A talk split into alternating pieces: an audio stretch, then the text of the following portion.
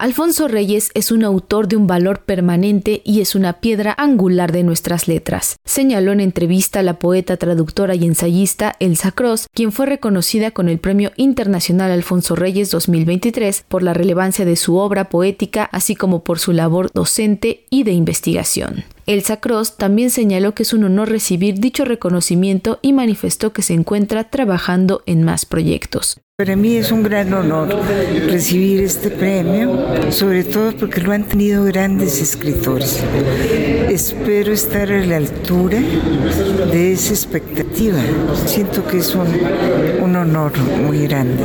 Y un reconocimiento del trabajo hecho y la pues un poquito el compromiso de terminar lo que falta, que es bastante muchos libros, por terminar, tres libros de poemas, un libro de cuentos para niños, esto, un libro en prosa, traducciones.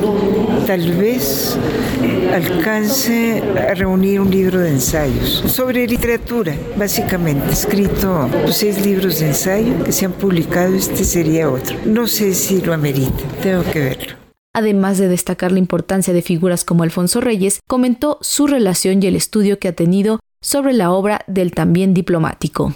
En gran parte ha sido a través de las cuestiones griegas. Me encantaron sus volúmenes de su obra completa dedicados a las, cosas griegas, a la, a la mitología y a tantos otros asuntos. La poeta compartió anécdotas durante la presentación de su antología El lejano oriente en la poesía mexicana en la Casa Universitaria del Libro de la UNAM, publicación que reúne en más de 800 páginas las voces de 141 poetas, algunos desconocidos o ya consolidados que toman inspiración en dicha región. El escritor Adolfo Castañón, además de dar voz a poemas de la antología, comentó que este libro representa una hazaña espiritual y física que muestra el templo que es el Sacros, además de que es una geografía mexicana. Este libro en concreto no solo es una mirada hacia el Asia y hacia la literatura mexicana y sus formas, sino también es un reojo hacia México y es una geografía mexicana lo que va